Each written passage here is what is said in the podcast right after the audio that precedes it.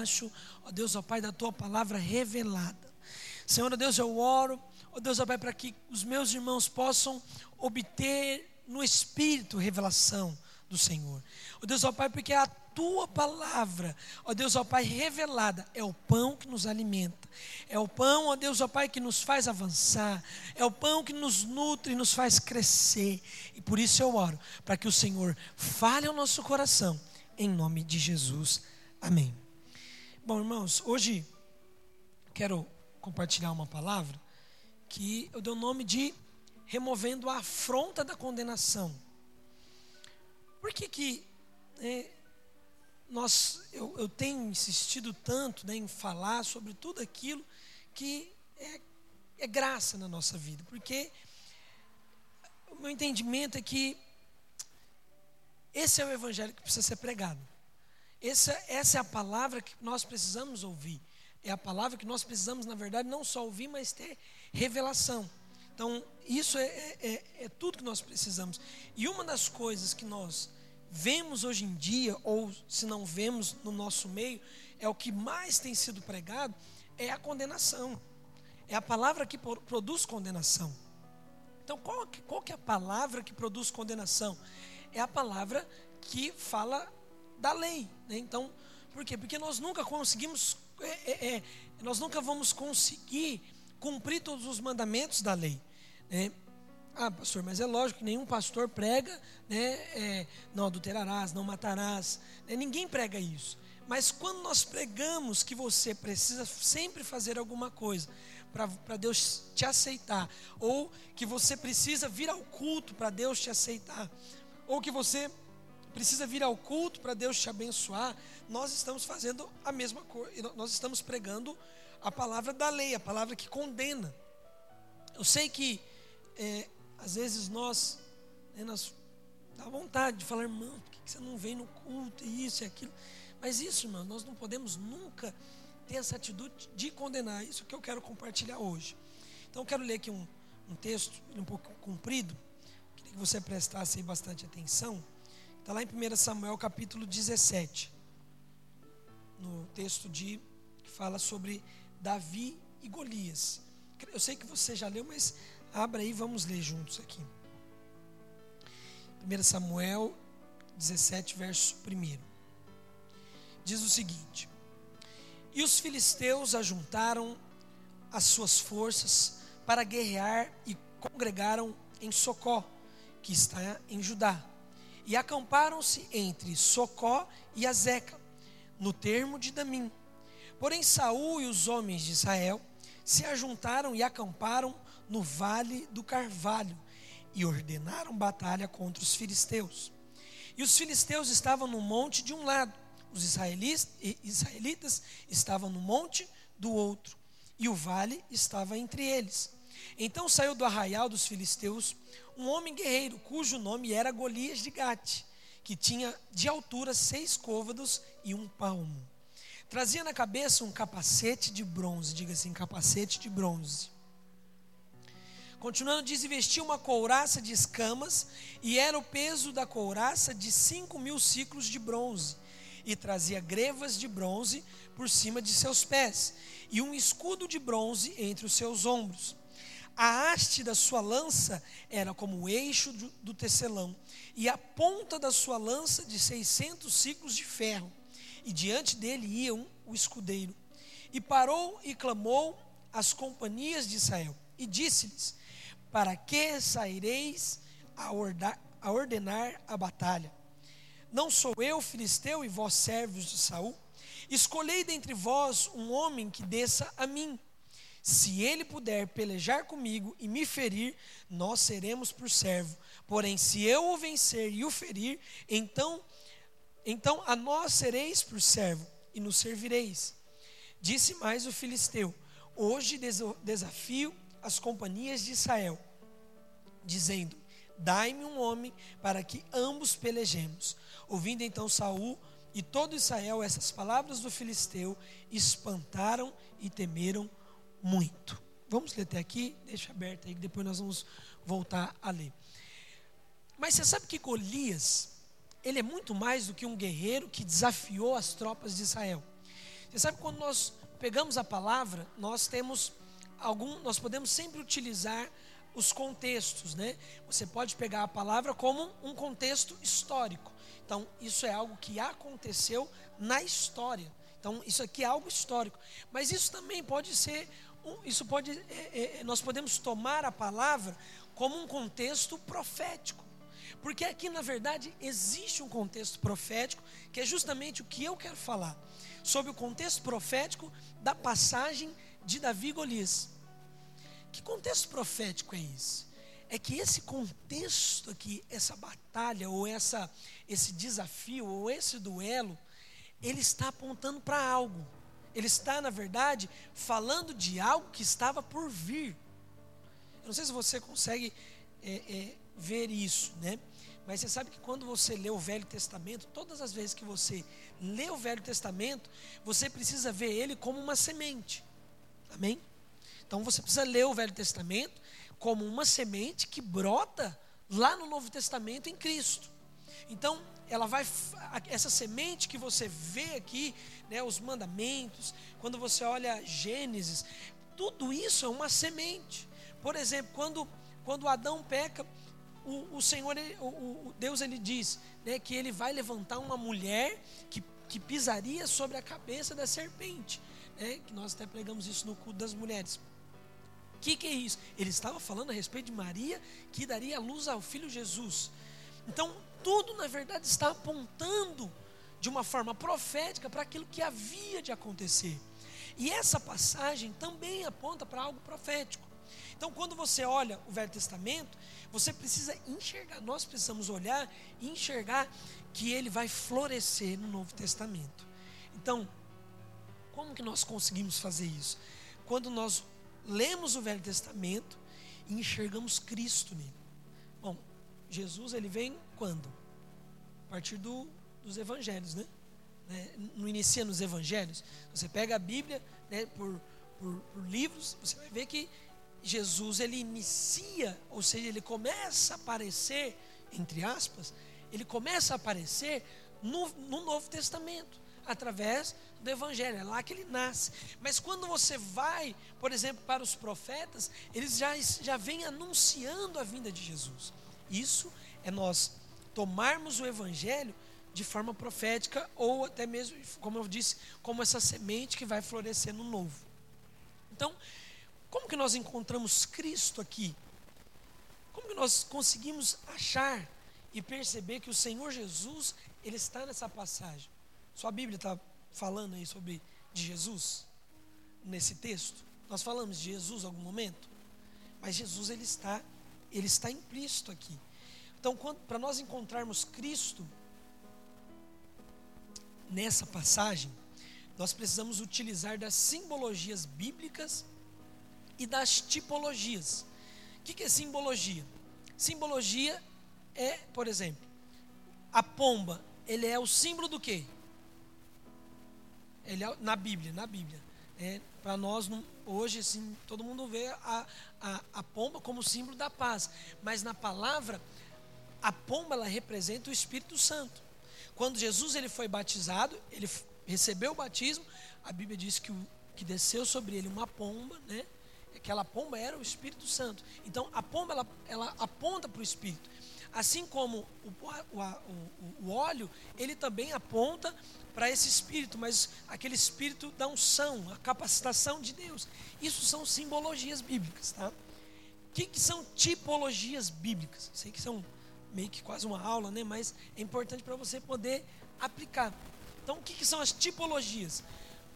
Por exemplo, a arca a arca de Noé que o Igor falou, é um tipo de Cristo. A palavra diz que quando Noé estava construindo a arca, né, todos estavam vivendo, bebendo, comendo, né, casando, se dando em casamento, estava todo mundo curtindo a vida, até que veio o dilúvio. A mesma coisa acontece hoje. Hoje todo mundo, nós somos na verdade o Noé que está anunciando as boas novas. Mas nós estamos falando, esse mundo está perdido, esse mundo vai afundar, esse mundo ele vai acabar. Então nós queremos anunciar para as pessoas para colocar elas em Cristo, para que elas sejam salvas. Então a arca é um tipo de Cristo, Amém? Então, a arca de Noé, ela é um tipo de Cristo. Nós temos vários, várias tipologias. Moisés é um tipo de Cristo. Moisés, você estava lá no mundo, amém? Então o Senhor foi lá, te resgatou, te trouxe para uma terra que manda leite e mel. Isso é a mesma coisa que Moisés fez com o povo, de, o povo hebreus. Então ele foi lá, salvou, libertou eles, né, passou com eles pelo deserto para que eles possuíssem uma terra prometida. Então Moisés é um tipo de Cristo. Agora, dentro desse contexto aqui, dentro dessa passagem, nós precisamos compreender quais são as tipologias. Então, Golias, ele era alguém que, nós vemos que ele era revestido de uma armadura de bronze. Lembra que você repetiu que ele tinha um capacete de bronze? Então, sobre tudo que ele tinha aqui, que nós precisamos compreender de uma forma é, é, concreta, é que Golias ele tem as suas tipologias também. Ele é um tipo de quê? Satanás. Então, o, os filisteus, presta atenção, os filisteus, eles iriam, estavam ali para guerrear contra o povo de Deus, o povo de Israel, que eram, que eram os nossos irmãos. Né? Então, eles, eles iriam guerrear. E aí, esse Golias, ele é o que representa Satanás. Por quê? Porque ele é inimigo, porque ele é acusador, porque ele é afrontador, porque ele é mentiroso. Então, assim como Satanás é hoje para nós, mentindo, nos afrontando, nos acusando, Golias também era naquela época. Amém? Mas essa é a primeira, primeira, primeira tipologia que nós precisamos entender em Golias. Agora, o capacete de bronze, você sabe que o capacete de bronze também ele é um símbolo. Por quê? O que, que o capacete ele, qual que é a função do capacete? Proteção. A, a, a, o capacete ele tem uma função, proteger. Agora, por que, que aquele capacete era de bronze? Primeira coisa, então se o capacete é proteção, guarda o capacete. Vamos analisar o bronze na Bíblia. A simbologia do bronze. Nós sabemos que o ouro ele representa a glória de Deus. Por isso que lá Nova Jerusalém será todo, tudo de ouro, por conta da glória do Senhor. Então, esse é o, a, a, as ruas serão de ouro, tudo será de ouro. Então, se você vai lá pro quando, quando o Senhor deu a ordem né, para construir o tabernáculo, né, tudo que era interior era tudo de ouro. Tudo que estava dentro da presença era de ouro. São simbologias. A prata, ela representa a redenção de Cristo. E o bronze? O bronze ele representa a condenação. Tanto é que as, as coisas externas do tabernáculo eram de bronze. Bom, então o que significa o bronze? O bronze ele significa condenação. Por exemplo, quando. Como é que era o nome do filho de, de Davi mesmo? Davi não, de Salomão? Jeroboão, né? Jeroboão. Né? Gerou, Roboão, né? Roboão. Roboão, ele, quando foi é, é, fazer ali as. É, é foi fazer a obra ali de Deus, Deus tinha dito, olha, você vai construir assim, assim, assado, com ouro. É, ele falou, não, vamos fazer o seguinte, vamos construir com bronze. Que o bronze é mais barato. É, Davi não, Davi quando ele sempre, quando, quando a arca foi, quando o, o, o, o, tabernáculo foi construído, tudo foi construído ali, a parte interna de ouro. E ele quis, na verdade, substituir a, a, a aquilo que era ouro para aquilo que era pra, pra, pelo bronze, fazer essa substituição. Ou seja, o que, que ele quis fazer? Ele quis fazer o bronze ele representa essa obra humana e a obra do homem, a nossa obra, ela é uma obra da carne, ela é uma obra que ela produz condenação. Então o bronze ele simboliza essa condenação. Então, se nós olharmos para esse gigante que é Golias, como Satanás e como alguém que possui um capacete de bronze e que esse capacete de bronze representa, na verdade, mais do que apenas um guerreiro, mais que apenas algo que proteja, mas ele fala de uma mentalidade. A mentalidade, ou seja, o capacete na palavra, por exemplo, quando a Bíblia diz que nós devemos nos revestir de todas as, as armaduras, e ele diz né, sobre tudo, nós devemos que revestir o capacete de, da salvação. Esse capacete é uma questão de mentalidade. Então, fazendo todas essas aplicações aqui, nós vemos que Golias, ele era muito mais do que um guerreiro que veio afrontar as tropas de Israel. Mas nós vemos que ele é um espírito de condenação.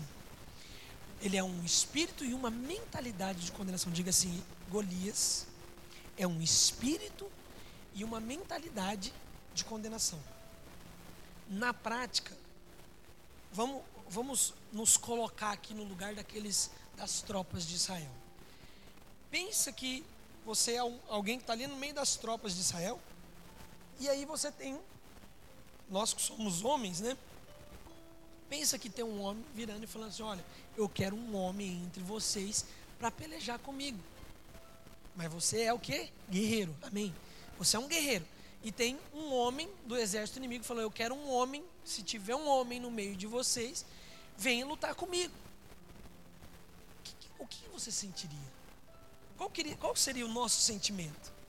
É o sentimento de condenação, de fraqueza, né? Então você vai se sentir ali menos homem. Nossa, né? O cara está me afrontando, mas eu não tenho coragem de lá enfrentar ele. Né? Não uma sensação de, de ser um, um, um fraco, um incapacitado. É, isso é o que o diabo faz conosco. Ele fala, ele te acusa para que você se sinta incapaz. É a mesma coisa que Golias está fazendo com o povo. Isso é trazer condenação e acusação.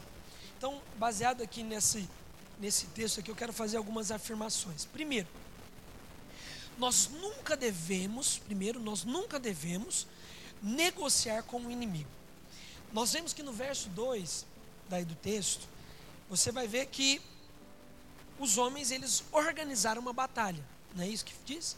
Eles arrumaram e organizaram uma batalha contra o povo filisteu. Mas no verso 10, eles, olha a diferença. O que, que é batalha? Exército contra exército. Mas o que, que o inimigo fez? Ele propôs um duelo. Ele propôs um duelo, ou seja, eles, eles estavam numa batalha. O inimigo ele propôs um duelo. Primeira coisa, quando na nossa caminhada cristã nós nunca podemos negociar com o inimigo. Nós não negociamos com Satanás. Nós não, não negociamos com Golias. Nós não devemos aceitar nada na nossa mente que ele propõe. Porém, assim como às vezes talvez nós não percebemos, mas o inimigo ele ele propõe muitas coisas na nossa mente. Então, uma vez eu ouvi uma frase, né, uma pastora, e ela disse algo muito interessante. Ela disse assim: "O propósito de Deus se discerne na presença de Deus". Por que que ela disse isso? Porque quando você o que, que é você discernir na presença? É você discernir aquilo que Deus tem para você, unido ao coração dele, em conexão com o Senhor, em conexão com a, com a vida, em conexão com aquilo que Deus tem. Amém? Então, é, quando você discerne a voz do Senhor, é muito mais fácil de você discernir a voz do inferno. É muito mais fácil você discernir e não negociar com as obras do inferno. Sabe que às vezes a própria, a própria, o nosso próprio desejo né, de orar, de buscar a presença de Deus, né, de às vezes ele se torna uma acusação para nós. Por exemplo, falar sei, qual, qual que é o tempo exato que você precisa orar diariamente para você ser um grande homem de Deus.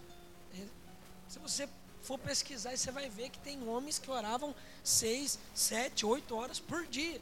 Eu só não sei de onde que eles arrancavam esse, tempo, né? Não consigo enxergar. Né? Não sei o que, que, eles faziam. Não sei se eles eram, moravam num, num mosteiro, né? Moravam num monte, sei lá. Mas não faziam mais outra coisa, não sei.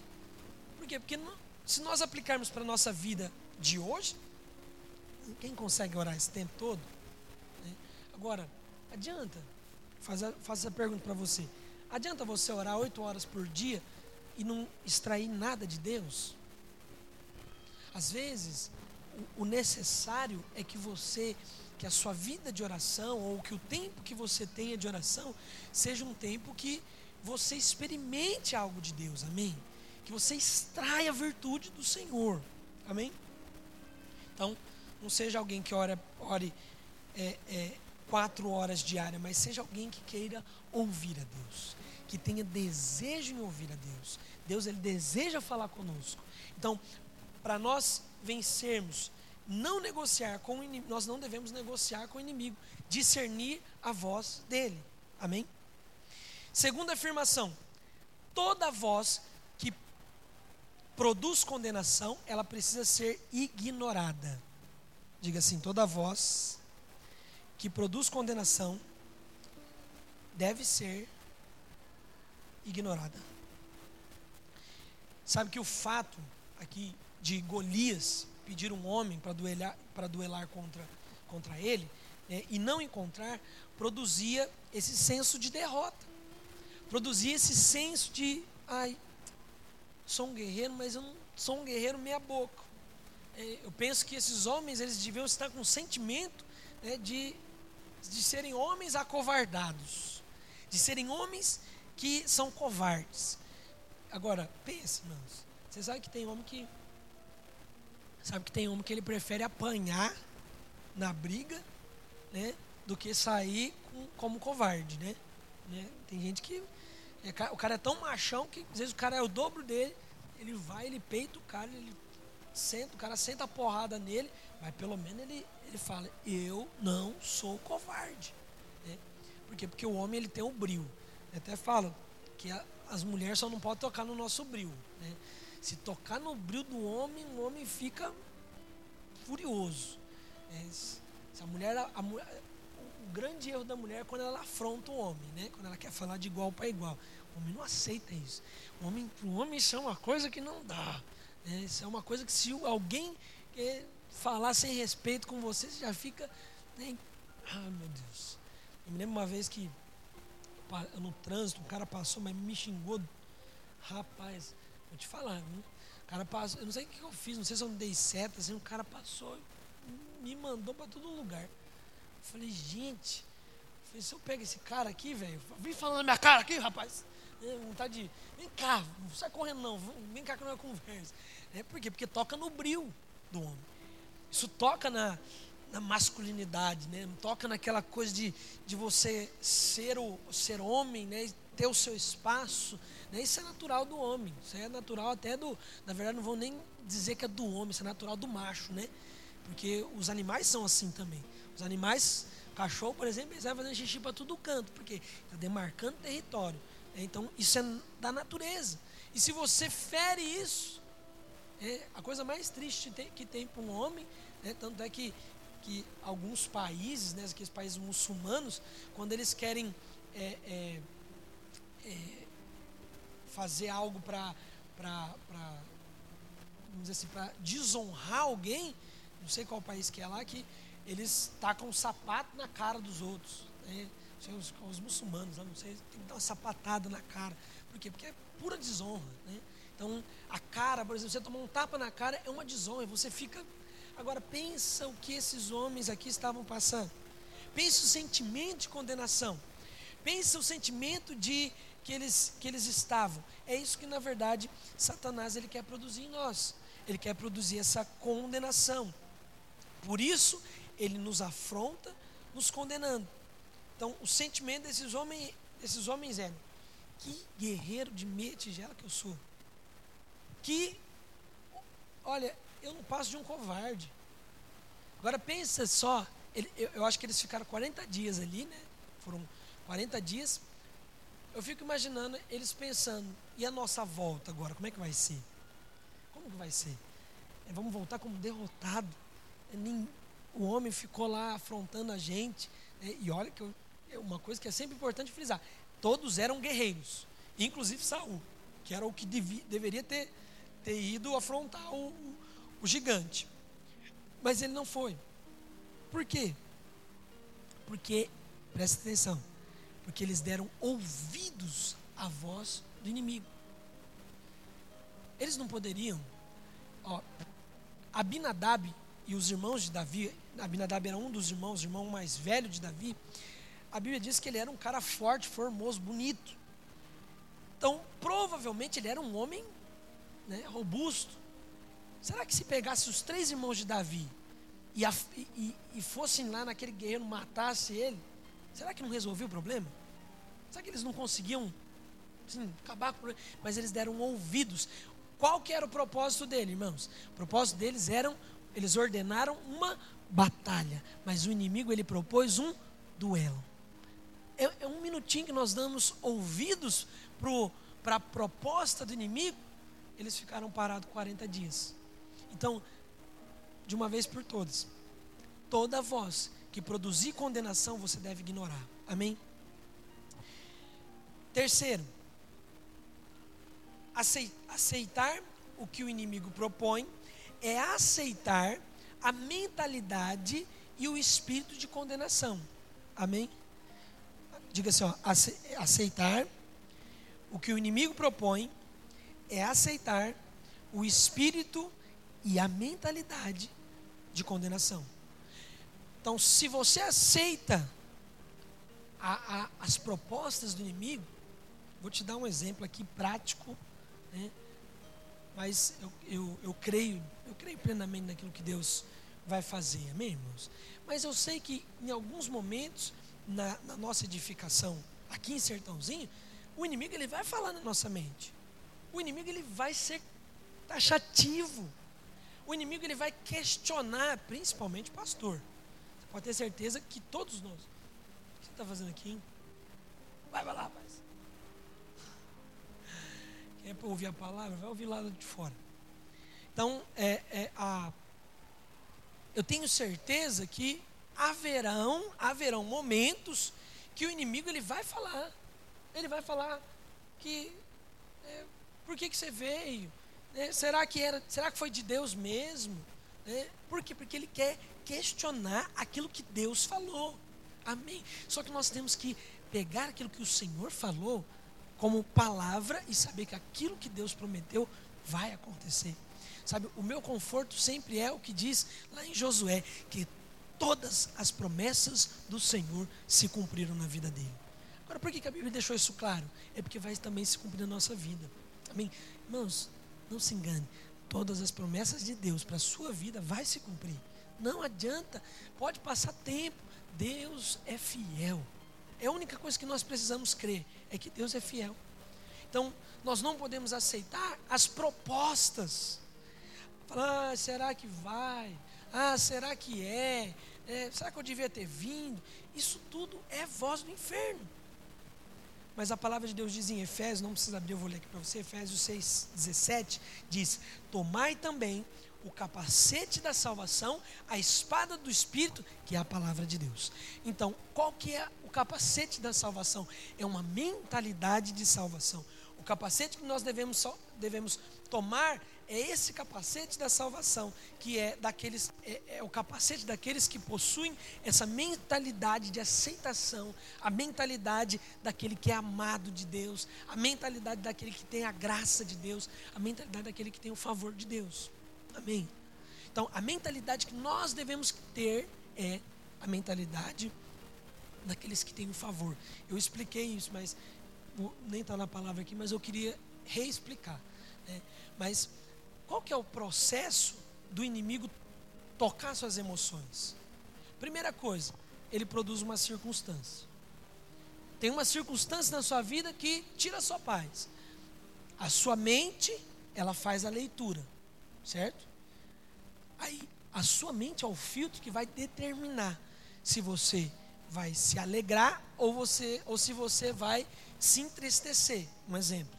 Então, vamos supor, seu filho fica doente. Qual que é? Tô, tem um casal, né, que, que andava com a gente lá em Ribeirão, eles estão numa luta lá com o bebezinho deles, mas ela está melhorando, assim, bem. É, tem um, acho que um ano, um, acho que não chega nem um ano, né? Acho que tem, não sei se tem um ano. E eles, uma luta assim, a menina deu infecção generalizada na criança, sabe? Bem próximo mesmo da morte, já estava entubada, agora já não está mais. Né? Eu fico pensando, o que, que um pai desse pensa? Qual que é, qual que é o, o, sentimento de um pai desse, de uma mãe dessa? Né? Tudo depende da mente. Porque se ela crê que ainda que eu passe pelo vale da sombra da morte, eu não temerei mal algum, ela fica em paz. Mas se ela crê que a criança vai falecer, o que, que ela vai ficar? Chateada, triste, abatida, as emoções dela vão ser. Então, o processo das nossas emoções serem afetadas é esse. A circunstância vem, a sua mente faz a leitura, isso desce para o seu, seu coração e as suas emoções são afetadas. Então, se nós tivermos, por isso que a palavra de Deus diz em Romanos 12, 2: sejam transformados pela renovação da mente. Renovação através da palavra de Deus. Então é a palavra de Deus, nós temos que nos conformar à palavra, tomar a forma da palavra. E uma vez que você toma a forma da palavra, a sua mente está renovada, amém? Sua mente renovada, ela vai produzir sentimento de alegria, ela vai produzir sentimento de paz. Mas, no entanto, o que, que acontece conosco? Nós ficamos, todas as vezes que nós temos alguma circunstância, nós já ficamos abatidos. É ou não é? Ou é só eu? Acontece com todo mundo, né? Acontece um, não tem dinheiro para você comprar, você fazer alguma coisa no final do mês, você fica abatido, você fica mal. Mas por que, que fica mal? Porque a nossa mente ainda precisa de renovação. Sabe até quando que a nossa mente precisa de renovação?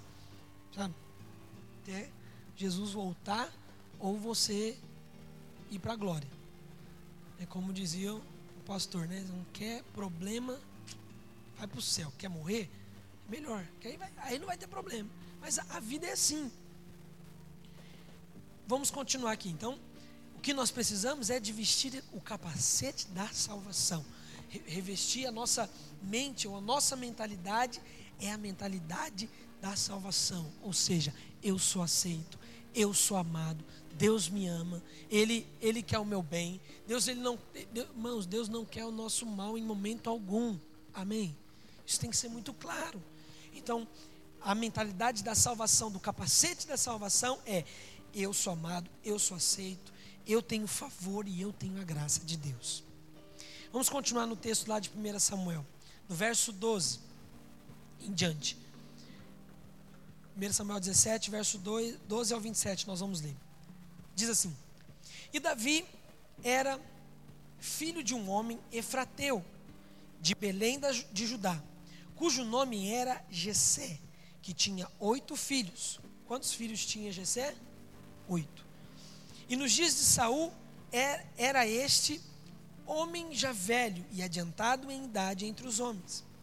Foram-se os três filhos mais velhos de Gesé e seguiram a Saul à guerra e eram o nome dos seus três filhos que foram à guerra: Eliabe, o primogênito mais velho?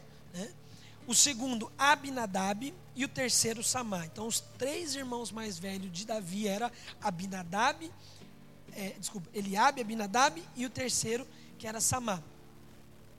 E Davi era o menor, ele era o caçulinha da, da turma. E os três maiores seguiram Saul. Davi, porém, ia e voltava de Saul para apacentar as ovelhas, as ovelhas de seu pai em Belém. Chegava-se, pois, o filisteu pela manhã e à tarde, e apresentou-se por quarenta dias. E disse Jessé a Davi, seu filho: Toma-me, peço-te, para os, para os teus irmãos um efa desse grão tostado e estes dez pães e corre e leva-os leva ao arraial a teus irmãos. Porém, esses dez queijos de leite leva ao capitão de mil, e visitarás aos teus irmãos, a ver se vão bem, e tomarás o seu penhor. E estava, estava Saul e eles e todos os homens de Israel no vale do Carvalho, pelejando contra os, com os filisteus. Davi então se levantou de madrugada pela manhã e deixou as ovelhas com um guarda e carregou-se e partiu como como Gessé lhe ordenara. E chegou ao lugar dos carros, quando já o exército saía em ordem de batalha e a gritos chamava a peleja. E os israelitas e filisteus se puseram em ordem, fileira contra fileira. E Davi deixou a carga que trouxeram na mão do guarda da bagagem, e correu à batalha. E chegando, perguntou aos seus irmãos se estavam bem. E estando ele ainda falando com eles, eis que vinha subindo do exército dos filisteus o homem guerreiro cujo nome era Golias, o filisteu de Gate, e falou conforme aquelas palavras, e Davi as ouviu. Continuando diz, porém, todos os homens de Israel, vendo aquele homem, fugiram de diante dele e, temer, e temiam grandemente. E diziam os homens de Israel: Viste o homem que subiu? Pois subiu para afrontar a Israel.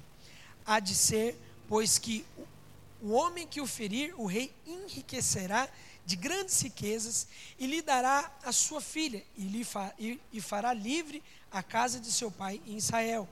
Então falou Davi aos homens que estavam com ele, dizendo: Que farão aquele homem que ferir este filisteu e tirar a afronta sobre Israel? Quem é, pois, esse incircunciso filisteu para afrontar o exército do Deus vivo?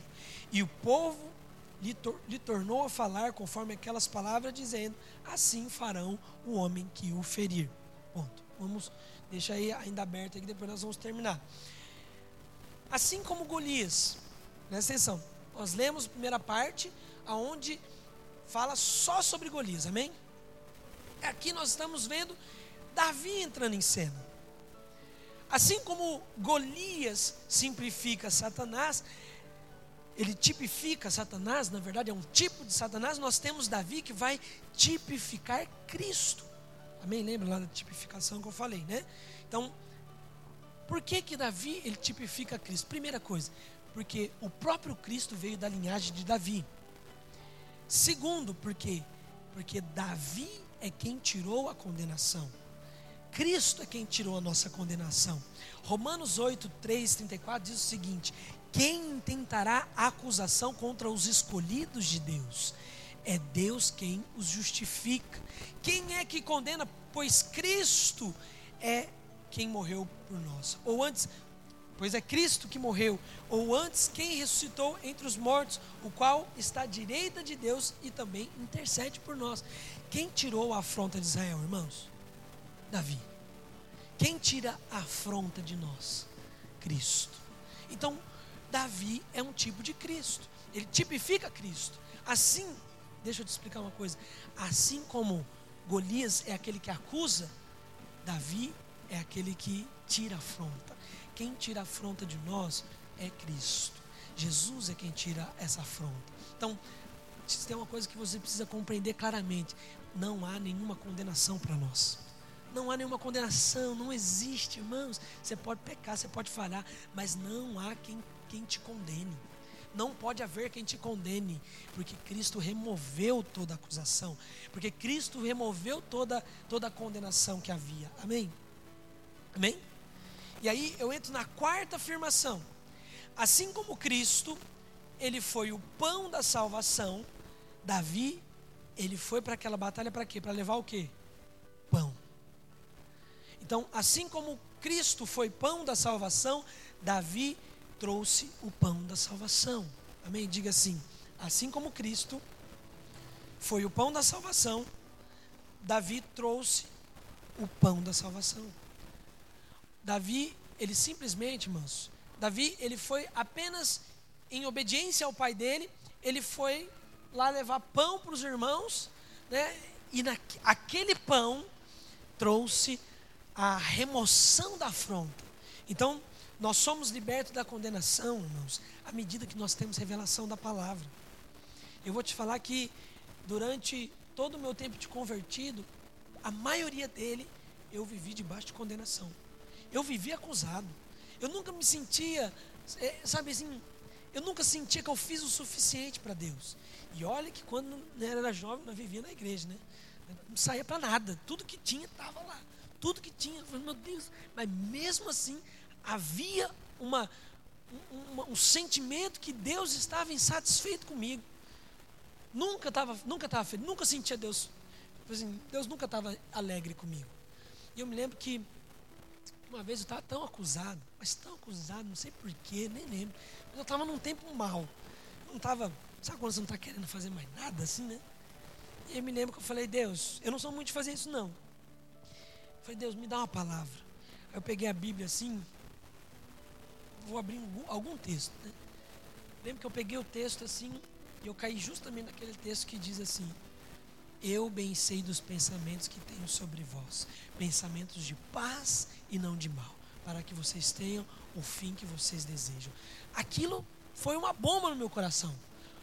Eu não sei se foi coincidência, se foi Jesuscidência, né? Mas aquilo foi algo assim, eu estava acusado mal, mas essa é a realidade de todos os momentos da nossa vida. Ele tem pensamentos de paz a nosso respeito. Ele tem pensamentos de paz. Ele não está nervoso conosco. Deus não está bravo conosco. Deus ele nos ama. Amém, irmãos? Só que isso, essa, esse entendimento, ele vem mediante a revelação da palavra. Eu falo que, por isso que eu falo para você, o, o tempo que eu vivia acusado, ele passou a partir do momento que eu tive entendimento da graça de Deus, do favor de Deus, do amor de Deus por mim. Eu falei, não, peraí, Deus, Deus não tem nada a ver com esse Deus que eu tenho que ficar tentando agradar a Ele. Eu preciso crer que eu já agrado Ele. O que agrada a Deus é a nossa fé, é crer nele, confiar nele. Isso agrada a Deus, amém? Então, por isso é preciso que haja um desejo no seu coração por, por revelação. O crente precisa ter desejo por revelação, irmãos. Nós precisamos ser um povo que tem desejo por revelação, por entendimento. Como que, como que você pode medir que alguém tem desejo por revelação? Vou te dar aqui algumas, algumas práticas. É quando você gosta de ouvir a palavra de Deus. Quando você busca, sabe, é, ouvir aquilo que Deus quer falar com você. E a revelação, ela vem mediante, por exemplo, eu estava lá, lá em Goiânia, né? Nós fomos lá. Na última vez eu fui e fiquei no hotel, deixei as irmãs lá e fiquei no hotel, né? Falei, meu Deus, que foi a pior viagem que eu já fiz na minha vida. Fui levar elas, fiquei no hotel lá, o troço entediante. Eu falei, não, dessa vez eu vou ouvir a palavra, né? E assim, quando você é abençoado, quando você para para ouvir. E às vezes, eu, eu me lembro da, de uma das conferências que o pastor, o pastor Luiz falou sobre o favor de Deus.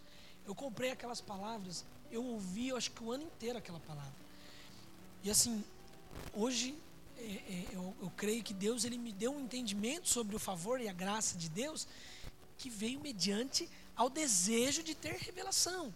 Então, o crente ele precisa ter revelação. É uma necessidade. A palavra de Deus diz o seguinte: que nós vivemos, é, nós, é, nós somos, nós somos na verdade alimentados de toda a palavra que sai da boca de Deus. Mas essa palavra não é a Bíblia apenas, é uma, é uma palavra de Deus revelada. É quando você tem revelação. Amém? Amém? Então, quando você vem para o culto, é, não vem para o culto apenas para cumprir uma prática milenar, não. Tem que vir, né? tem que ir. É, eu, pelo menos, não faço isso. Eu, eu procuro, quando eu venho, eu venho para ouvir de Deus. Eu, eu, eu amo, irmãos. Sabe, a, Jesus ele disse isso, que a melhor parte é ouvir. A melhor parte é ouvir. Quanto melhor ouvinte você for, mais revelação você vai ter mais entendimento você vai ter. Quanto mais você parar para ouvir, quanto mais você gostar de ouvir, mais profundo na palavra você será. Quanto mais você ouve, mais você será profundo. Então, sabe, não, não seja mecânico. Venha com, com expectativa. Eu, todas as vezes que eu vou para a conferência, eu vou assim, Senhor, me dá uma palavra, me dá uma palavra revelada. Todas as vezes que às vezes eu vou em algum culto, eu falo, Senhor, me dá uma palavra revelada. Eu espero de Deus algo. Isso é expectativa em Deus. E expectativa em Deus é fé. Amém? Então, o que nós precisamos é, da, é desse pão do céu. Porque o pão do céu é que remove a afronta do inimigo sobre nós. Continuando, quinto, a obediência não agrada ou desagrada a Deus, mas a obediência, ela te coloca no lugar certo, na hora certa. Amém? Então, um exemplo aqui de Davi, né? A gente sempre fala, né, irmãos, que nós não devemos viver com base na obediência. Não tem que obedecer. A obediência, na verdade, é uma consequência de alguém que vive pela fé. Amém? Então, se você vive pela fé, consequentemente você vai ser alguém obediente. E Davi, nós vemos que ele foi alguém que obedeceu. O que agrada a Deus é fé. Mas às vezes, irmãos, nós fazermos por obediência vai colocar você dentro da oportunidade. Então, tem horas que nós fazemos algumas coisas só por compromisso, né? Não é. Às vezes tem coisa que você fala assim, meu Deus, eu vou fazer só por compromisso. Eu vou continu continuar casado com a minha esposa só porque eu tenho uma aliança com Deus. Eu vou continuar casado com ela porque eu fiz uma aliança que e aí você permanece porque você tem uma aliança, mas a vontade não é de estar. Então nós temos que ser sinceros e reconhecer que nós temos isso. E esses momentos, essa perseverança, ela vai te trazer uma recompensa. No caso de Davi, ele ser ele obedeceu seu pai, colocou ele no lugar certo, na hora certa, no exato momento que ele só precisava ouvir o filisteu falar algo ali, afrontar as tropas de Israel. Então, a obediência, irmãos, eu me lembro, eu me lembro de um, de um exemplo que se eu não tivesse ouvido aquela palavra, eu acho que eu não estaria aqui hoje. Mas eu me lembro que eu estava na faculdade, na sexta-feira, estava tendo aquela conferência lá em Ribeirão, dos nazireus, né, que foi conferência que mudou nossa história praticamente, né, nossa vida. E eu me lembro que eu, aquele tempo era o tempo que eu estava mais terrível do mundo, né, o Igor sabe disso. Estava mais, não queria fazer nada, não queria me envolver com nada, me põe em projeção, não me põe para liderar. Eu só quero vir, é, ouvir e ir embora. Eu não queria mais nada. E aí eu lembro que minha esposa mandou uma mensagem para mim e falou assim: Olha, você deveria estar aqui. Estava tendo uma aula de programação. Eu falei: Deixa eu ir lá, vai. Peguei, saí da aula, fui para lá. Mas acho que assim, a hora que eu cheguei, estava no momento da ministração da palavra. Assim, mas Deus falou tanto comigo na ministração. Deus me deu uma palavra naquele momento. Na hora que eu cheguei, falei: se eu não tivesse aqui, por obediência, porque eu não queria estar. Falei: se eu, se eu não estivesse aqui, Deus não iria falar comigo. Então, se Davi não tivesse obedecido à voz do Espírito, porque quando ela me mandou mensagem, eu falei assim: eu preciso estar lá. Eu senti que eu precisava estar lá. E aquilo eu entendi como uma voz de Deus. Só que eu poderia ter falado assim: não, eu vou ficar aqui, eu preciso, tenho que aprender. É justo ou não é? Completamente. Mas se eu não tivesse ido, talvez minha vida não teria sido mudada naquele, naquele final de semana. E o mesmo aconteceu com Davi. A vida dele foi completamente alterada, irmãos. Olha só, presta atenção.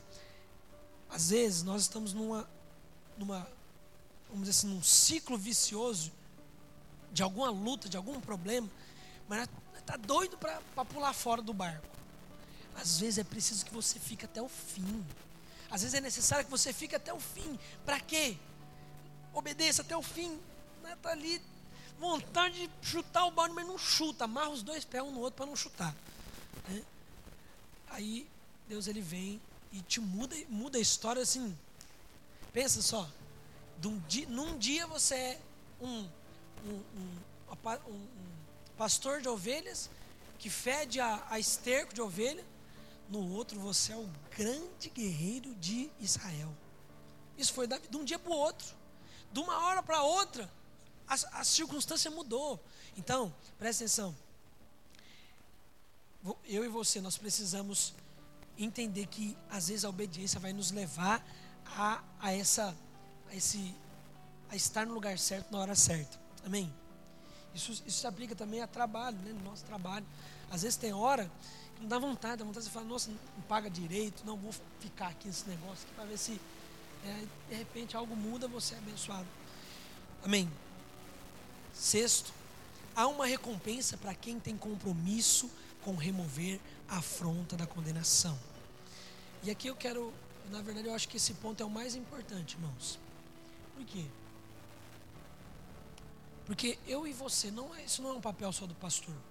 Isso é um papel nosso de remover a afronta da condenação da vida da igreja.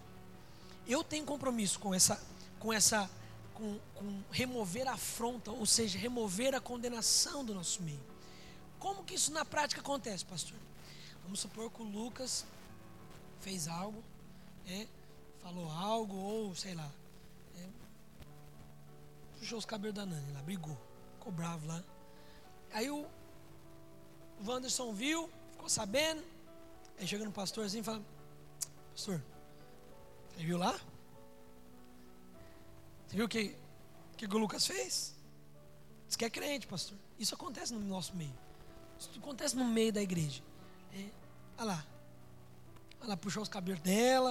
A Bíblia diz que tem que tratar a mulher como um vaso frágil, mas olha lá o jeito que trata. Ó. Irmãos, você sabe que eu não suporto, eu não suporto ver essas mensagens de Facebook. Essas, esses, né, esses postzinhos, tipo assim, é, é, grita, grita na Copa do Mundo gol, mas não dá um aleluia no culto. Isso é, isso é acusativo. Isso assim, deixa a pessoa. Se o cara quer gritar, deixa ele.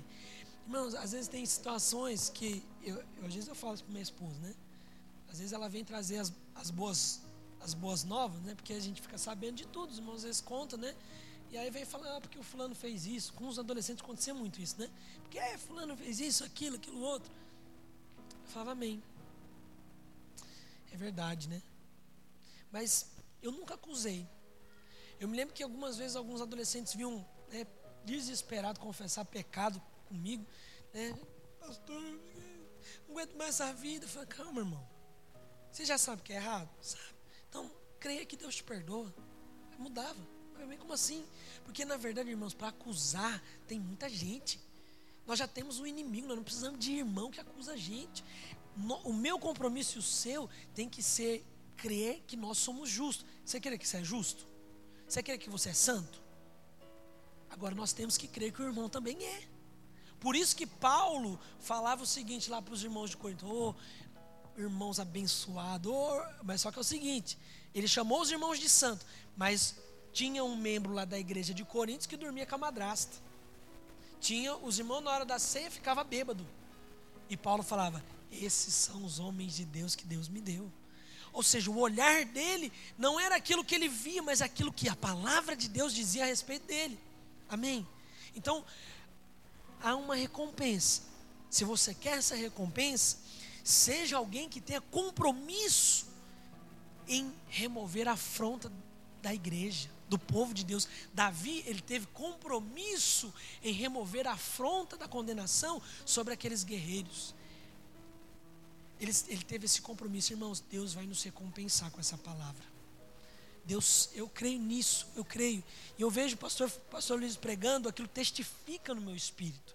Testifica porque ele diz: há uma explosão que vai acontecer. Eu falo, eu tenho certeza que isso vai acontecer. Por quê? Porque isso é, nós estamos nos comprometendo com remover a afronta. O que é remover a afronta? Tornar a vida cristã mais leve. A vida cristã tem que ser leve, irmãos. Jesus ele disse: "O meu fardo é leve e suave". Então não pode ser difícil. Eu, eu tenho um compromisso, eu creio que um dia eu vou escrever um livro. Eu já falei, né? Que vou escrever um livro né, sobre eu não merecia ser enviado. Né? Por quê? Porque há, um, há, há no nosso meio, né, no meio das igrejas, né, às vezes muitos principalmente quem era ali de Ribeirão, ele sabe, né, que a maioria das igrejas que saíram para ser plantadas, elas definharam. Maioria. Acho que não sobrou nenhuma, né? Então o Leandro lá tá perseverando lá, firme, forte, mas a maioria Sabe, isso pode produzir na nossa mente um senso de condenação. Mas eu, eu creio que Deus está nos chamando para fazer a diferença e mostrar que isso aqui é leve. Isso tem que ser leve. A obra de Deus é leve, irmãos. Eu falo assim diante de Deus, na presença de Deus, que é leve. Não é um fardo. Não é um fardo. Sabe, hoje eu acordei 5 horas da manhã para preparar a palavra. Vou dizer para você, não é um fardo. Não é difícil. É um prazer. Por mais, ah, pastor, mas não é. Não é um fardo. Diante de Deus não é fardo. Isso é prazeroso. Isso é prazeroso. Amém? Então, tenha compromisso com isso. Tenha compromisso com remover a, a, afronta da condenação. E todos que tiverem esse mesmo compromisso, Deus irá recompensar. Então, se você é justo, creia também que o irmão é justo. Sabe que às vezes, às vezes nós chamarmos uns aos outros de, de homens de Deus, é homem de Deus. Isso é, é mais bíblico. É mais está mais dentro da palavra. Por quê? Porque você está declarando algo. Às vezes ele nem, nem, parece ser. Às vezes o cara está lá, né, sai daqui do culto, vai tomar uma birita ali na, no bar do, do Pedrão ali, né? Do Pedrão não, como é que é o nome do bar do cara ali? Do Goiânia, né? Ele fica lotado. Sai daqui, vai chegar esse dia, irmãos. Vai chegar esse dia que vai ter gente aqui que vai entrar, vai sair do culto, vai lá tomar as biritas ali no bar do Goiano ali. Né? E aí, quem somos nós para julgar? Sendo que Deus já justificou, sendo que Deus já, já santificou. Pastor, mas isso é, é, é, é hipocrisia. Não é hipocrisia. Isso é fé naquilo que Deus diz na Sua palavra. Amém? Então, nós precisamos ser esses que removem a, da, da, vida da igreja essa condenação. Então, se alguém vem no, não vem no culto, eu não posso chegar nele e falar assim, irmão, por que você não vai no culto, irmão? Está desviado, né? Como é que, que crente que é você? Pelo amor de Deus, irmãos, isso não, isso, assim, se você falar isso perto de mim, eu vou ser taxativo com você. É a partir de, é a partir de hoje eu vou ser. Você falar perto do irmão, falar, por que você não vai no culto? Está desviado. Eu vou falar, eu falo, olha, fala que você sentiu falta do irmão só. Sentiu só falta. Vamos lá, está com a gente. Sabe, esse, esse, esse caminho não vai produzir nada. Pelo contrário, vai, na verdade vai produzir condenação. Agora, nós não precisamos fazer o trabalho de Golias e de Satanás. Eles já fazem já. Nós temos que ser aqueles que aliviam. Nós temos que ser a válvula de escape da, da, da, da vida cristã leve. Amém, irmãos? Bom, continuando. Quero continuar aqui no texto. Vamos à última parte. Do verso 28 em diante. E ouvindo Eliabe, seu irmão mais velho, falar àqueles homens, acendeu-se a ira de Eliabe contra Davi e disse: Por que desceste aqui? Com quem deixaste aquelas poucas ovelhas no deserto?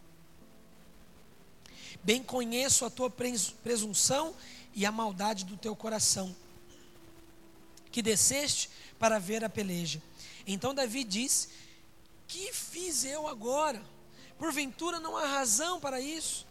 E desviou-se dele para outro. E falou conforme aquelas palavras. E o povo lhe tornou a responder conforme as primeiras palavras. E ouvidas as palavras que Davi havia falado, anunciaram a Saul que mandou chamá-lo. E Davi disse a Saul: Não desfaleça o seu coração. Olha só, irmãos, você acha que Davi, você acha que Saul não estava aqui condenado aqui? Eu acho que o maior peso de condenação estava sobre Saul, porque ele era o rei, porque ele era o responsável. Se tinha alguém, a gente sempre ensina na liderança, né? Para quem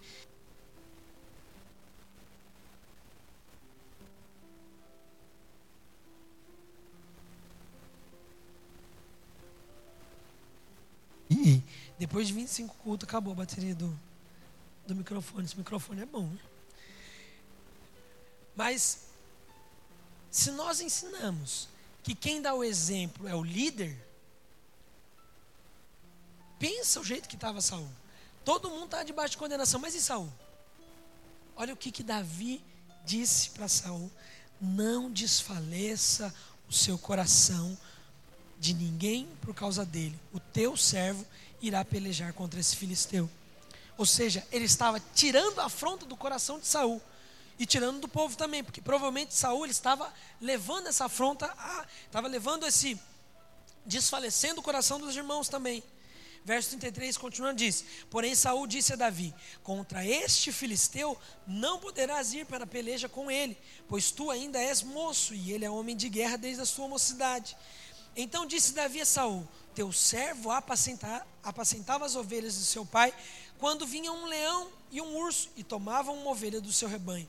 Eu, eu saía após ele e o feria, e o livrava da boca, livrava da sua boca. Quando ele se levantava contra mim, lançava a mão da barba e eu, eu, e o feria e o matava. Assim, assim, assim feria o teu servo leão como urso, assim será este incircunciso como um deles. Porquanto afrontou o exército do Deus vivo, disse mais Davi: O Senhor me livrou da garra do leão e da garra do urso, e me livrará da garra e me livrará da mão deste filisteu. Então disse Saul a Davi: Vai, o Senhor seja contigo.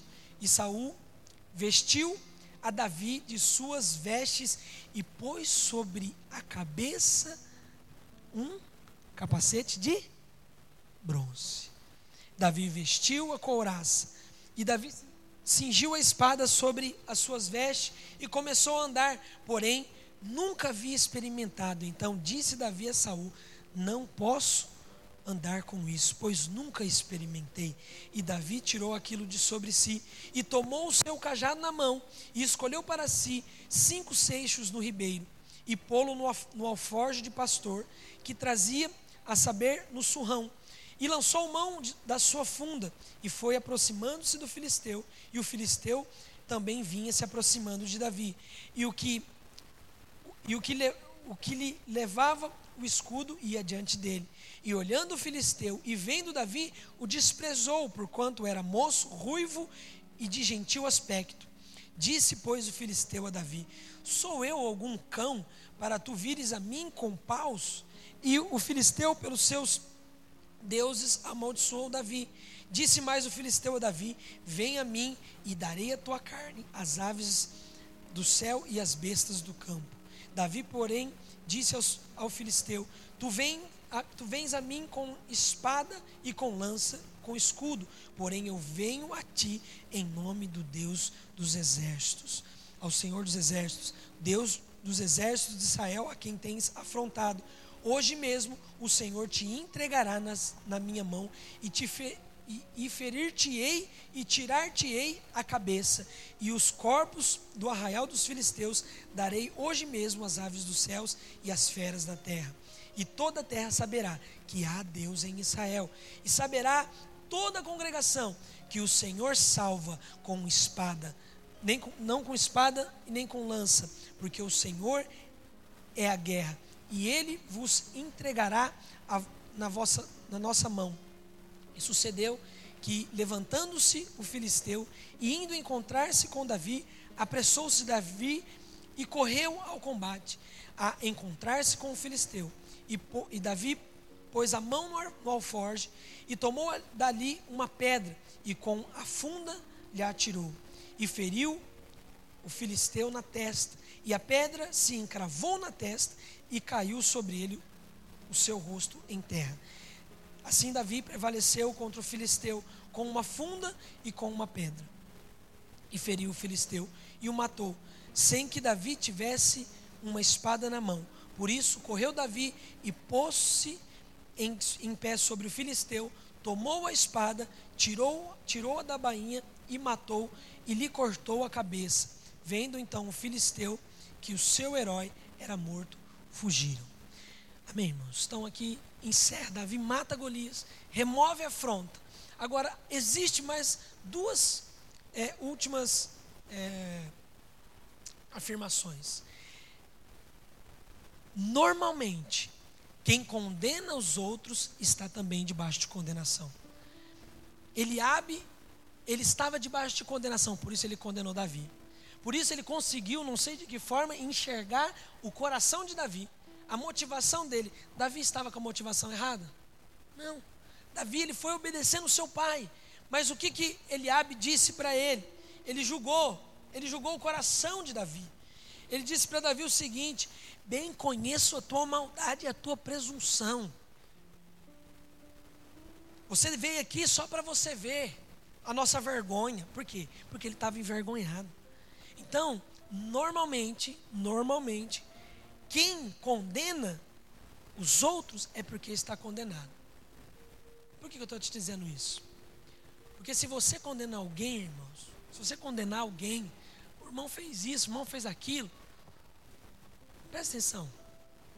Se você condena, se a sua atitude é, se a tua atitude é de condenar, se a tua atitude é de expor, deixa eu te falar, você provavelmente está como está como aquele que está debaixo de condenação. A palavra de Deus diz que quando nós enxergamos um cisco no olho do, do irmão, é porque nós temos um atrave no nosso. Então a palavra é clara.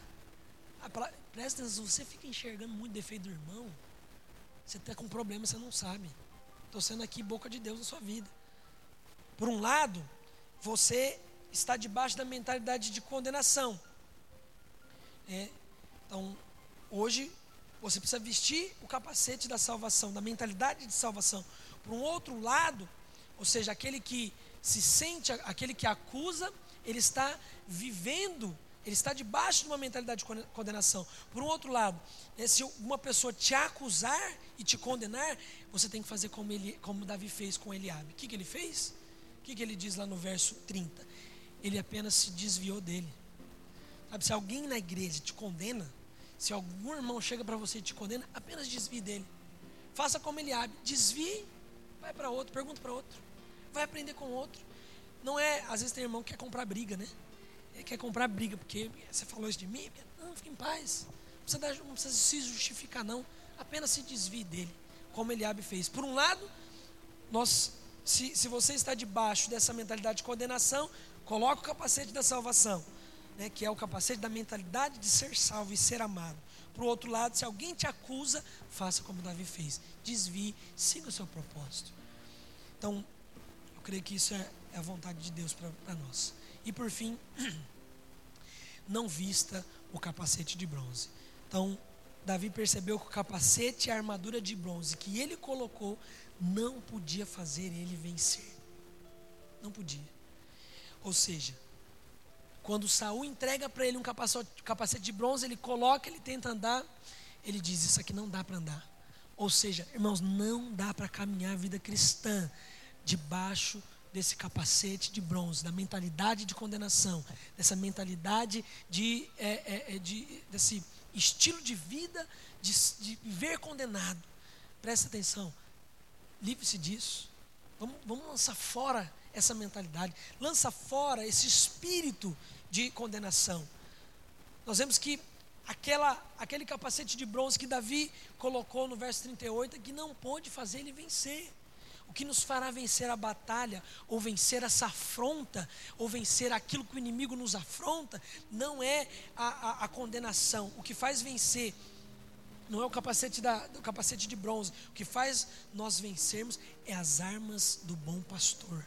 Porque o que Davi usou para vencer a afronta foram as armas do bom pastor.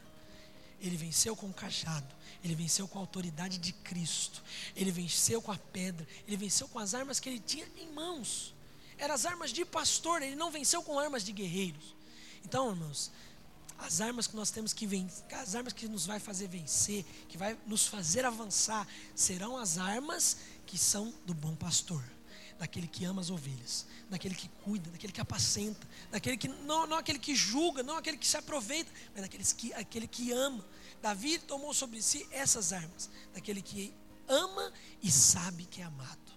Amém? Então nós temos que saber que nós somos amados. Amém?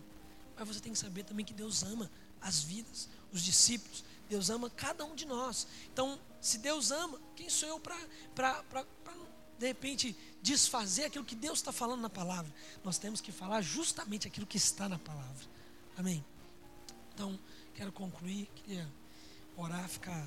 Queria que você ficasse de pé para a gente orar e faz, fazermos esse compromisso né?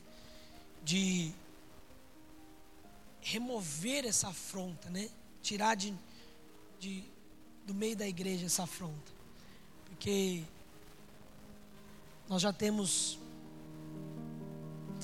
já temos um inimigo que nos acusa. Nós temos um inimigo que diariamente ele nos acusa, diariamente ele nos afronta, colocando situações, circunstâncias que às vezes nós ficamos acusados, mas nós precisamos declarar que o Senhor, Ele veio para nos livrar de toda condenação. Assim como Davi, assim como Davi foi aquele que removeu a afronta, assim como Davi foi aquele que retirou a afronta de Israel.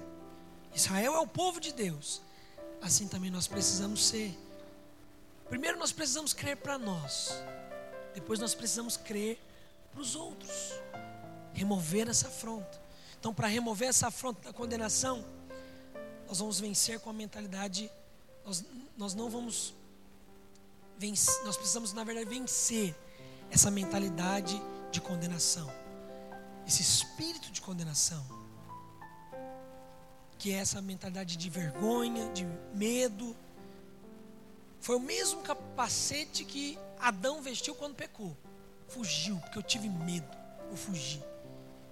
Então, irmãos, vamos colocar esse capacete da salvação, nos revestir da mentalidade que somos salvos e aceitos em nome de Jesus.